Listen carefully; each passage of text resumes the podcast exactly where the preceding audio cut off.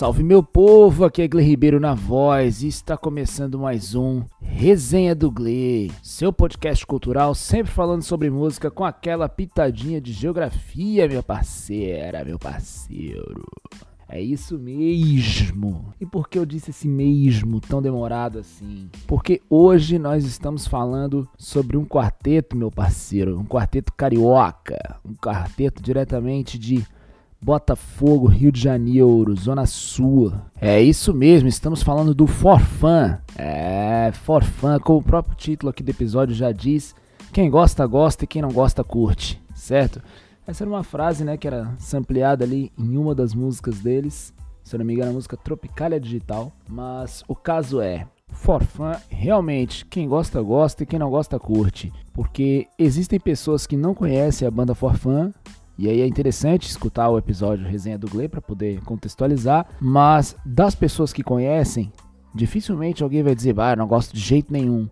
Ou a pessoa gosta um pouquinho, ou ela gosta muito da banda, ela é completamente fã do grupo e é um pouco sobre isso que eu vou falar hoje aqui neste episódio. For fã, quem gosta, gosta, quem não gosta, curte. Então, fica comigo até o fim do episódio que Está começando mais um Resenha do Gle. Então, para contextualizar quem não conhece, o Forfã é uma banda, né, uma banda brasileira que existiu entre 2001 e 2015, certo? Marcou aí então essa primeira década, primeira, comecinho da segunda década aí dos anos 2000 aqui no Brasil, na música popular brasileira, digamos assim.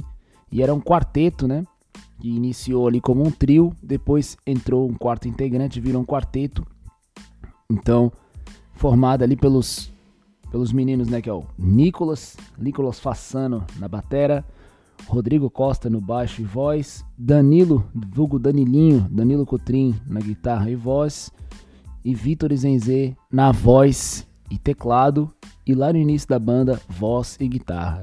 Inclusive essa transição do, Dan, do Danilo, não, do Vitor, da guitarra pro teclado tem muito a ver também com a transição de estilo que a banda sofreu e isso é um assunto que nós vamos abordar daqui a pouquinho, daqui a pouquinho. Então, se tratando desse começo, né, desse início lá no comecinho dos anos 2000, ali para 2002, 2003, era um grupo, né, um triozinho, primeiro Nicolas, Danilo e, e Vitor, posteriormente entrada do Rodrigo, aí se tornaram um quarteto e eles eram influenciados então pelo aquele hardcore californiano, né?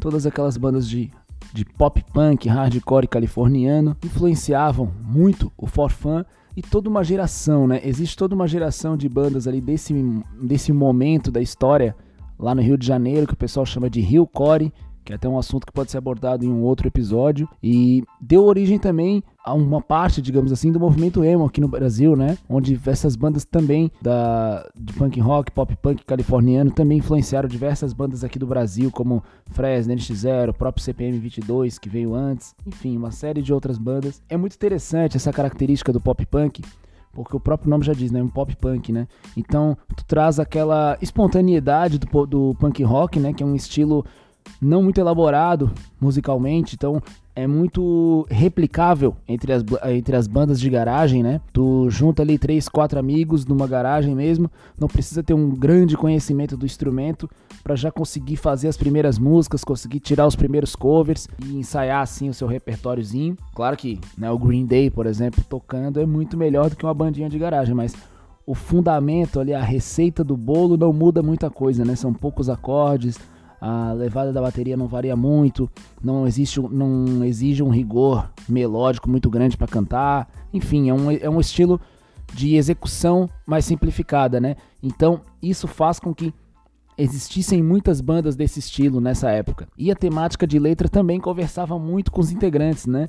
Como eu já falei ali, são, eram, eram estilo californiano, então as temáticas de letra falavam muito sobre o skate, sobre o surf, sobre as vivências na escola, na faculdade, vivências da adolescência, né? Ah, o primeiro porre, primeiro namoro, primeiro não sei o quê. Então isso bateu muito forte para essa galera ali do Rio de Janeiro, de São Paulo, sobretudo no caso do Forfã e da galera do Rio Core ali, né? Galera da zona sul do Rio de Janeiro, na galera que andava de skate, que pegava onda, frequentava ali as matinês, as festinhas de 15 anos e tal. Então, é, essas temáticas, elas entraram com certeza nas letras do Forfã e levou a esse primeiro disco de 2005 chamado Teoria Dinâmica Gastativa. E na verdade, todo mundo lembra, todo mundo não, né? Todo mundo que gosta do Forfã, que conhece a história do Forfã, vai lembrar de um álbum anterior a esse que chama Das Pistas de Skate às Pistas de Dança, né, que na verdade era um EP independente, né, uma gravação bastante precária. Eu até me pergunto por que era uma gravação tão precária, né? Eles eram uns caras classe média do Rio de Janeiro, porque eles tinham uma gravação tão caseirona. Mas enfim, era uma gravação tão precária, mas que isso se espalhou, que é que chama de viralizou hoje em dia, né? Isso se espalhou de maneira muito forte é, nos sites de download na época, né? Então o Forfan faz parte dessa primeira leva, digamos assim, de artistas que começaram a construir seu público a partir da internet e não a partir das rádios ou da televisão, certo? Há pesquisadores que vão falar de uma primeira leva ao fim dos anos 90, então de Gabriel Pensador e Detonautas, né? Mas eu prefiro pensar a partir dos anos 2000, que é essa galera do Forfan, do Strike, do Fresno, do NX0, do Scratcho, do D-Bob, uma série de bandas que não tocavam nas emissoras de rádio, não apareciam nas emissoras de televisão e já tinham milhares de fãs através de fóruns na internet, né, fóruns do Yahoo, é, uma, um contexto até pré-Orkut, pré-MSN, né, o tal do Mirk, né, eu não cheguei a pegar a época do Mirk, mas enfim, é, eles eram do, do Mirk, do Fotolog, as suas músicas tinham lá os seus downloads nesses sites clandestinos e tal. Então, essas bandas aí dos anos 2000 fizeram parte dessa disruptura, digamos assim, do mercado musical, que é desse início, né, de tu ser um artista independente, estar na internet e conseguir ter uma base de público em vários estados do Brasil, independente de emissora de rádio ou televisão, né? Então, com esse EP das pistas de skate às pistas de dança e posteriormente com esse álbum Teoria Dinâmica Gastativa, o Forfan fez esse nome aí na internet, né? E o que acontece? Esse álbum Teoria Dinâmica Gastativa já é um álbum produzido numa gravadora, né? Eles contaram com a produção do Liminha, né? O Liminha é um grande produtor musical aqui do Brasil, Trabalhou com Gilberto Gil, Paralamas do Sucesso, Lulu Santos, trabalhou com uma galera. E o Liminha, observando esse movimento que estava acontecendo ali na Zona Sul do Rio de Janeiro, observando que havia um quartetinho ali de meninos surfistas que estavam lotando as casas de show, né? A gurizadinha nas escolas só falava disso. Liminha resolveu procurar esses meninos, marcar uma reunião e tal, e aí eles assinaram com a gravadora e lançaram esse disco. E aí tem até histórias legais, assim, porque eles não tinham instrumentos profissionais, né? Então, até o guitarra, baixo tal que eles usavam, até já depois de famosos, assim, eram instrumentos que eram do Liminha. O Liminha meio que emprestou para sempre, assim, a guitarra e o baixo para eles usarem. Foi daí que eles se profissionalizaram, né? A partir ali de 2005, 2006 que eles se profissionalizaram e começaram a tocar nas rádios, começaram a aparecer na televisão e foi daí que eu tive meu primeiro contato com o Forfã, então, né? Eu fui conhecer o Forfã então em 2005, através da MTV, né, com o clipe História de Verão, e é justamente esse ponto assim que eu quero abordar, né? Até nem ficar entrando em detalhes na história do Forfã, porque, né, para quem já conhece o Forfã já gosta, já sabe da história, e para quem não conhece, é bastante acessível na internet assim, informações sobre eles, né? Mas o que pega assim bastante aqui desse primeiro disco, né, o Teoria Dinâmica Gastativa, ele na verdade ele é uma regravação né, em melhor qualidade de áudio desse primeiro material, que chamava Nas Pistas de Skate As Pistas de Dança, e aí foram inclusas mais outras músicas e tal, né? Mas o que pega bastante é essa primeira identidade do grupo, digamos assim, né? Um quarteto, né, com uma instrumentação tradicional, digamos, de rock, né? Bateria, duas guitarras baixo e voz, e sempre com essas vozes divididas, né? Sempre os três vozes dividindo, né? Então, nesse período de 2005 ali até 2008, eles fizeram bastante sucesso, né? Nacionalmente, né? Tanto na internet como de certa forma nas mídias, começaram a ter alguma aparição na MTV e até na própria Globo, né? Porque História de Verão fez parte da trilha da Malhação nessa época, enfim, tocaram em algumas rádios, enfim, tiveram toda uma trajetória ali no Brasil nessa época, enquanto um pop rock, né? Um pop punk, falando desse cotidiano mais adolescente, esse cotidiano mais classe média, né? E a partir de 2008, onde eles tiveram essa virada para uma brasilidade maior, para uma mescla de, de, de gêneros e ritmos maior, maior, né? Então, em 2008 eles lançaram de maneira independente um álbum chamado Policenso, né, que o nome já diz, né, um policenso, né, uma série de dif diferentes censos, digamos assim, onde eles já começaram a experimentar outros ritmos e outras temáticas de letra, né, onde eles já entram bastante pelo reggae, né? Trabalham bastante músicas com, com os ritmos de reggae, onde o, o Vitor Zenze, né? O Vitor já sai da guitarra e passa pro teclado, né? Ele se torna um tecladista, então, e já vem com letras mais maduras, algumas letras falando de autoconhecimento, de conhecimento pessoal, de se iluminar espiritualmente, algumas fazendo críticas a um modelo de consumo desenfreado no sistema capitalista. É, ainda num contexto do Brasil pré-polarização, né? ainda não se falava tão abertamente sobre esquerda e direita, mas já havia nesses discursos dessas músicas uma certa crítica ao consumo desenfreado, à sociedade do consumo, a essas temáticas, né? E então o Policenso já abriu um novo caminho aí pro Forfã e nesse momento, com certeza, né, sempre tem o rage, né? A galera, alguns fãs na internet, né, a galera já começava, ah, o Forfã se vendeu, o Forfã mudou. Só que isso também teve um impacto muito positivo, porque fidelizou mais os fãs que já, que já acompanhavam desde o primeiro CD. Então, quem continuou junto, continuou muito junto, né? Porque ficou, não, a gente tá junto com vocês, independente da mudança de estilo, vocês, né? Nós somos fãs. E furou a bolha, digamos assim, né? Saiu um pouco daquela bolha adolescente da Zona Sul do Rio de Janeiro e começou a, a pegar um público mais velho, começou a pegar um público de mais diverso, né? Galera de outras classes sociais, de outros de outro rolê. Eles foram bastante por uma onda bem universitária nessa época.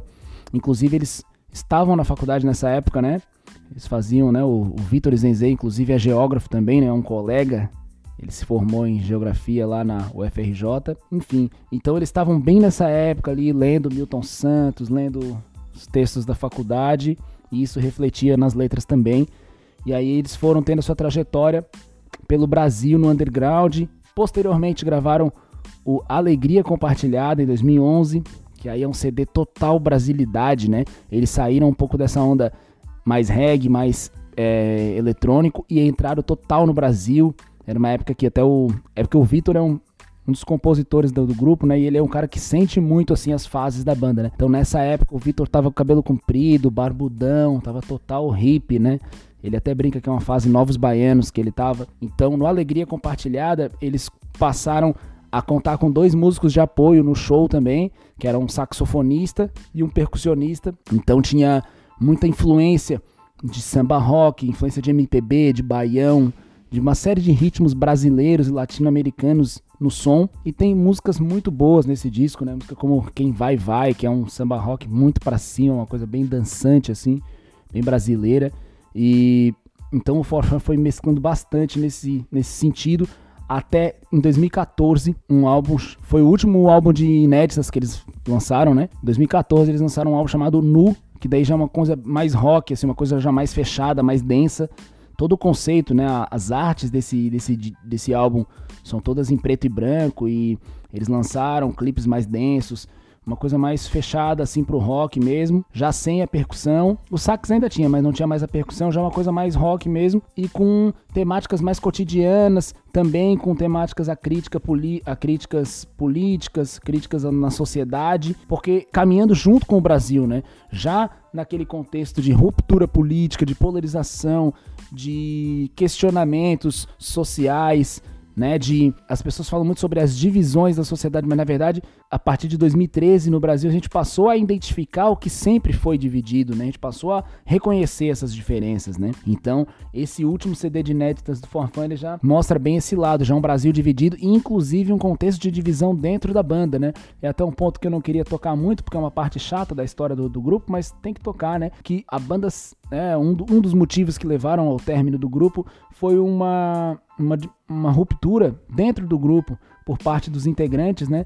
Onde eles, como pessoas da elite carioca ali dos anos 2000, eles conheciam, né, os filhos lá do, do presidente e tal. E um dos integrantes até tinha amizade com os, com os caras. E conforme foi passando o tempo, essa diferença começou a ficar bastante forte dentro do grupo, né? Já estava um pouco insustentável de aquele papo de ah, eu respeito a sua opinião, vamos trabalhar, né? Então começou a ficar mais do que a opinião, muito embora nenhum integrante se declare totalmente a favor do governo atual, mas houve ali uma disputa é, ideológica que levou ao, ao fim do grupo, né? Então aconteceu essa divisão entre eles, né?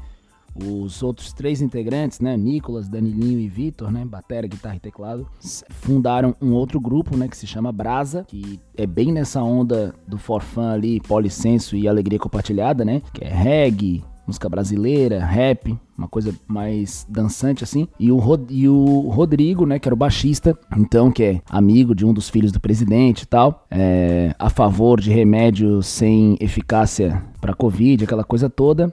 Né, a favor de várias coisas polêmicas aí na sociedade. Ele se desligou do grupo, né, se desligou do Forfã, não faz parte do Brasa, né, está em carreira solo atualmente. E as coisas que ele vem lançando de carreira solo, assim, são mais voltadas ao, ao rock mesmo, né? Bastante ligadas ao primeiro e ao último CD do Forfan, assim, essa coisa mais quadrada, assim. Várias críticas, né? A galera queima bastante o Rodrigo, assim. É lógico que eu não concordo com esse posicionamento, né? Não compactuo com esse, com esse posicionamento do governo atual, mas é para mim é bastante triste porque pensar que o, o que ele é um puta músico, né? Um baita baixista, um baita cantor, baita compositor. É difícil de entrar na cabeça de pensar que esse cara possivelmente possa ser a favor do governo atual, certo? Mas em relação ao Forfã, o que mais pega o Forfã, assim, para mim, o que eu penso é que o Forfã ele trabalha muito, eu vejo muito isso no, no público da banda, né? Os fãs do Forfã, eu percebo muito que a relação de fã e ídolo na banda é como se a gente, enquanto fã, visse eles enquanto assim a gente gostaria de viver o que eles vivem, no caso. É, em vários sentidos, assim, desde o sentido deles serem até mais velhos do que o próprio público, digamos, né? Eles são caras que já estão com quase 40, né, atualmente. Ou seja, então quando eles tinham 27, 28, o público tinha, grande parte do público tinha 15, 16, 18 anos. Então as experiências que o público via nos seus ídolos não era necessariamente a experiência que o público tinha também, né? Em todos os sentidos, no sentido desde lá dos primeiros álbuns, aquelas temáticas de aprender a dirigir, né, frequentar as primeiras festinhas, depois de ah, de acampar, de se iluminar espiritualmente, encontrar o seu eu, depois de crítica social, de já estar inserido no mercado de trabalho, de já estar inserido é, já morando sozinho, já tendo suas próprias responsabilidades e tal. Muitas vezes o público era mais novo, então não estava vivendo exatamente a mesma coisa, mas enxergava ali nas músicas do Forfã um direcionamento, né? Quase que uma coisa de, ó, oh, eu quero ser assim, né? E o Forfã sempre pegou, pregou muito a liberdade, né? Eles viajavam muito pelo Brasil, né? Eles faziam muita turnê Nordeste, Norte, Sul. Então eles sempre postavam muito nas suas redes sociais é, eles dando rolê pela cidade, onde eles iam fazer shows, e eles são surfistas, né? Então eles levavam, além dos instrumentos, levavam as pranchas, levavam bola de futebol para jogar aquela altinha, né? Que é jogo de carioca, né? De ficar chutando a bola na praia e tal. Então eles pegavam onda, jogavam altinha, e eram uns caras, né, bronzeadão, pá, sempre sem camisa. E é muito legal porque eles quebravam esse estereótipo do, do rockstar, né, do famoso estavam sempre de chinelo, de bermuda, de regata, até mesmo em programa de televisão. Então tinha uma identificação muito grande com o grupo, assim. O Forfã influenciou muita gente, influenciou até Bonde da Stronda, Cone Crew, galera lá do Rio de Janeiro que nem faz rock, nem faz reggae, mas que viveu essa época do Rio, assim. O Forfã teve um impacto bem grande. Tem uma fala interessante do próprio Danilinho, guitarrista e vocal, que ele diz que o Forfã era uma banda muito pequena para ser grande e muito grande para ser pequena. E é muito isso, assim. Até mesmo o fato de estar fazendo um podcast aqui sobre o Forfã diz muito sobre isso, né? É, percebam que os artistas que eu abordei aqui no Resenha do Glee até hoje eram artistas todos muito grandes, né? Do mainstream. Desde Racionais, Los Hermanos, MC da System of a Down, até próprio Geraldo Vandré, enfim, sempre artistas muito grandes, com muita exposição. E o Forfã é uma banda do underground, no entanto, ela é uma banda que tem milhares de fãs pelo Brasil inteiro. E é muito comum tu encontrar pessoas que nunca ouviram falar do grupo nesses 15, 20 anos e outras pessoas que sabem absolutamente tudo sobre eles, né? São fãs incondicionais do, do grupo e é um grupo que sempre caminhou pelo underground, né? Até apareceu nas mídias, conforme eu já falei aqui, mas tem uma trajetória muito forte no underground, né? É um grupo que sempre fez show ali para 500, para mil pessoas em várias capitais do Brasil, mas sempre por dentro do, do underground, né? Sempre por baixo dos panos, digamos assim. E eles apresentam vanguarda em diversos sentidos, né? Desde isso que eu falei de serem é, praticamente a primeira geração que passou a contar mais com a internet do que a mídia tradicional, até mesmo com a distribuição da sua obra, né? É, esses álbuns Alegria Compartilhada e Policenso, eles disponibilizavam no site deles, na época não tinha streaming ainda, né? Então, é, para evitar é, pira, é, a pirataria e tal, eles mesmos já disponibilizavam o download do álbum dentro do seu próprio site e dava para escutar pelo site, era como se fosse um streaming, mas dava para baixar também. Eu lembro que eu acessava bastante o site para escutar, não cheguei a baixar as músicas, mas ficava ouvindo online. Eles sempre trabalharam com o seu próprio merchandise também, isso fez bastante parte dos seus shows assim, vender camiseta, CD, CD físico, aquela coisa toda. E eles transitavam muito bem, eles sempre tiveram uma, uma aura de, de liberdade muito grande, assim, de good vibe muito grande. Então, eles se davam muito bem, desde bandas do tipo Dead Fish, por exemplo, que é uma banda mais pesada e uma banda mais antiga, até mesmo com a Cone Crew, que era um grupo de rap, uma galera mais jovem. Faziam amizade com muita gente de vários estilos, a galera do samba, a galera do hardcore, a galera do rap galera do funk, eles se davam bem com muita gente, se dão bem até hoje com muita gente. Muita gente gosta deles, assim, porque eles sempre passavam uma vibe muito boa. E, e, isso é muito legal, assim, porque o, o público se espelhava muito nisso, assim. O público gostava das músicas, mas via nos integrantes um, um ideal de vida mesmo, um ideal de pessoas com, com alto astral, de pessoas com mente aberta. Por isso até é estranha essa ruptura do grupo por trás de uma vertente política, assim, porque sempre foi o, oposto disso, né? Sempre foi uma coisa muito positiva, muito aberta, né? Muito mente aberta. E arrastava milhares, eu ia dizer milhões, mas milhares, na verdade, de pessoas, né? Pelo país inteiro.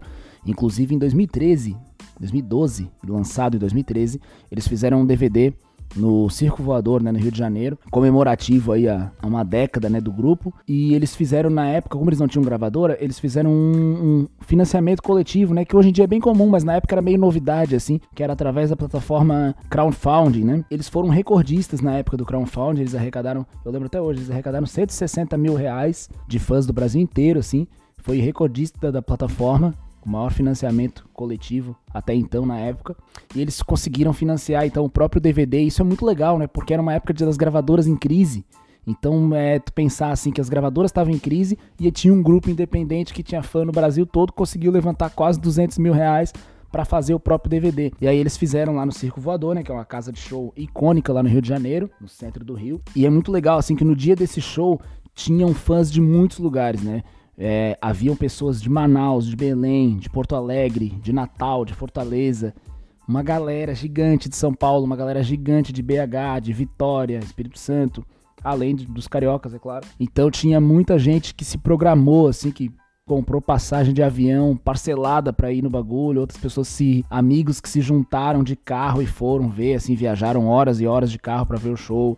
Foi um momento bastante icônico assim pro grupo e um tapa na cara do mercado musical brasileiro, assim, né? Um grupo independente é, movimentando tanta coisa, né? E uma parada muito forte, assim, nesse sentido da amizade que eles tinham, né? Esse DVD tem participação do Tony Garrido, né? Um cara super mainstream, né? Super conhecido, né? Um cara do reggae. Teve participação do Rodrigo, do Dead Fish, um cara do rock, um cara também do underground. Tanto o Tony Garrido como o Rodrigo são caras mais antigos que o Forfã, então é legal ver pessoas mais antigas dando, dando moral, né? E teve participação do Liminha, né? Que já é um idoso, né? Um produtor musical super renomado e também já velhão. Colou lá na gravação. Enfim, o, o, esse DVD ele, ele, mostra uma força muito grande que o Forfã tem, tinha e tem, e o próprio encerramento do grupo, né? Eles fizeram aquele clássico, né? Quando um grupo vai se separar, que tu faz uma turnê de despedida, né? Tu fica um ano fazendo shows ali pelo país inteiro para se despedir do público, e ali foi legal porque ali foi o momento de eles chegaram mais próximo do mainstream, digamos, né? Não necessariamente de exposição na mídia, porque quando eles lançaram o álbum com o Liminha em 2005, que História de Verão era música de trabalho. Eu já falei três vezes da História de Verão aqui, né? Quem não conhece essa música, pesquise. É, que foi um grande hit na época. Quando eles lançaram esse álbum, eles tiveram uma exposição midiática meio forte, assim, tipo, bastante coisas na MTV, bastante coisa na Malhação, bastante trabalho de rádio e tal. No entanto, nessa turnê de 2015, eles já não tinham uma exposição midiática tão grande. A grande mídia não trabalhou muito o Forfã nessa época. No entanto, foi a época onde eles fizeram os maiores shows. Como eu falei ali, eles faziam shows para 500 pessoas ou mil pessoas. Nessa turnê de despedida em 2015, eram shows em grandes arenas, né? Inclusive esse show não passou aqui em Florianópolis. Passou em Porto Alegre, Curitiba, mas Floripa não rolou. Mas nesse momento onde eles estavam encerrando a banda, foi uns, foram shows para 3 mil pessoas, 5 mil pessoas. Uma coisa mais técnica aqui, mas o rider de luz e de som duplicou. Eles tinham uma estrutura gigante. Era uma estrutura do show do Nat Roots, do show do Rapa, do show do J Quest, né? Era uma estrutura gigante de som, de luz, até a própria mordomia mesmo, né? Eles ficando em bons hotéis, né? Tipo, fazendo só viagem de avião e tal, sem muita viagem de van, de ônibus. É, foi um momento de glória ali do Forfã ali. E o legal é que o último show da carreira inteira, assim, o último show da vida do Forfã, foi lá na Fundição Progresso, no Rio de Janeiro, que é uma casa de show gigantesca. E esse show foi gravado, né? Áudio e vídeo. E recentemente o Nicolas, que é o baterista, ele publicou na sua rede social dizendo que esse vídeo está sendo editado e esse áudio está sendo mixado. Então, possivelmente eles vão lançar esse material aí nas plataformas, no YouTube, ou talvez até em alguma plataforma, né? De repente no Globoplay, Netflix, não se sabe, né? Mas esse material está sendo editado, então, e vai ser lançado. E o público tá pedindo, independente de treta com o Rodrigo ou não, independente de Rodrigo ser bolsonarista ou não, o público tá pedindo uma turnê de reunião pós-pandemia, eu sou a favor disso também. Também tô afim de uma turnê do Forfã pós-pandemia. Mas então, essa é a mensagem do Resenha do Gle de hoje, né? É fazer uma espécie de especial Forfã, tanto para quem não conhece o grupo, né, passar a conhecer, como para quem já conhece, lembrar e reconhecer a importância do Forfã.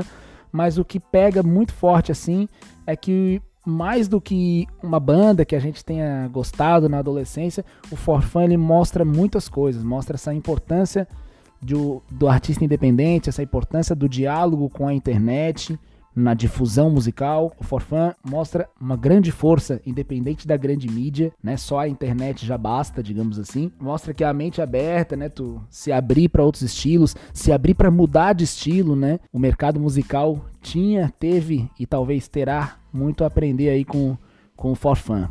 Tá certo, galera? Um grande abraço. Recomendo a todos aí que estão com saudade ouvir lá nas plataformas o Forfã, ouvir o Brasa também, né? O trampo atual deles. Quem não conhece também procurar conhecer. Destaco aqui um single de cada álbum, então, História de Verão, mais uma vez, do primeiro CD. Sol ou Chuva, do álbum Policenso. Alegria Compartilhada e Quem Vai Vai, do álbum Quem Vai Vai. E, deixa eu ver, Alforria e Mariá, do álbum Nu, essas são praticamente as minhas preferidas do grupo e eu acredito que elas mostram bastante é, cada fase do grupo, né? Tu consegue ouvir e dizer, pô, aqui eles estavam assim, aqui eles estavam assado, ali eles estavam outra coisa. Então é muito legal aí para quem não conhece a obra conhecer essas músicas. Para quem conhece também, sentir a nostalgia. E é isso, galera. Muito obrigado. Viva a democracia. Eu ia dizer, inscreva-se no canal. Nós não estamos no YouTube. Porra, isso aqui é podcast, Spotify. Mas dá para seguir também no Spotify, né? Quem tá no Spotify, clica em seguir aí o podcast. Mas é isso. Dá um salve lá no Instagram, arroba gle, Ribeiro. Se quiser fazer uma crítica, sugestão, patrocínios, apoios, manda lá no e-mail ribeiro.ferrugem.gmail.com e viva a democracia. Valeu, valeu!